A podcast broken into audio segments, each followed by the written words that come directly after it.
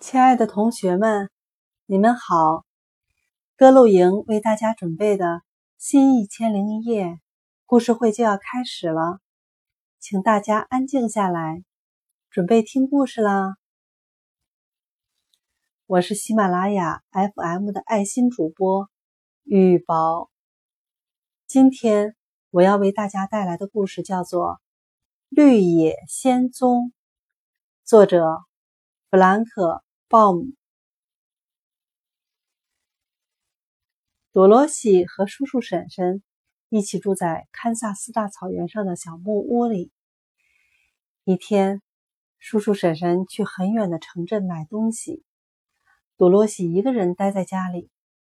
突然，房子剧烈的摇晃起来，接着，一件奇怪的事情发生了：房子旋转了两三圈。居然升到了空中。原来，南风和北风在房子所在的地方相遇，这里变成了龙卷风的中心。在龙卷风的中心，空气一般是静止不动的，但四周巨大的风力把房子越抬越高，一直上升到了龙卷风的顶部，然后停在那里，被带出了很远很远。多罗西害怕极了，一动不动地坐在地上。一小时又一小时过去了，并没有发生什么可怕的事情。多罗西渐渐克服了自己的恐惧，他从摇荡的地板爬到床上，躺了下去，很快就合上眼皮，沉沉的睡着了。多罗西醒过来的时候。房子已经不动了，灿烂的阳光从窗外照射进来，洒满了整个小屋。多罗西从床上一跃，跑过去打开门。这一看，他大吃一惊。房子周围到处盛开着五颜六色的鲜花，鸟儿们长着稀罕的、绚丽多彩的羽毛，在树上和灌木丛里翻飞歌唱。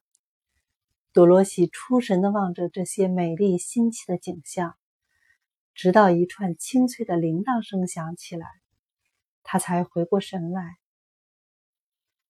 定睛一看，一伙古怪的人正在朝他走来，是三个男人和一个女人，个头和多罗西差不多，但模样却似乎比他老很多。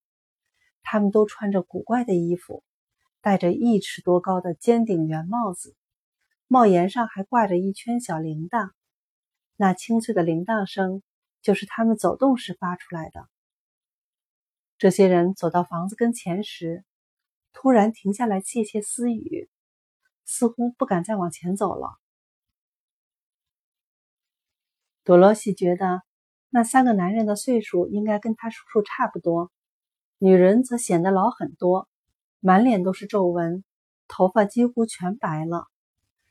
最后，矮小的老妇人走到多罗西面前，低低的鞠了一躬，用甜美的声音说：“最高贵的女魔法师，欢迎你来到芒奇金人的国度。我们非常感谢你杀死了邪恶的东方女巫，把我们的人民从奴隶中解放出来。”多罗西又吃了一惊，这个小老妇人管她叫女魔法师，还说她杀死了什么东方女巫，可她从来没有杀死过任何东西啊！我想您一定是弄错了。多罗西诚恳地说：“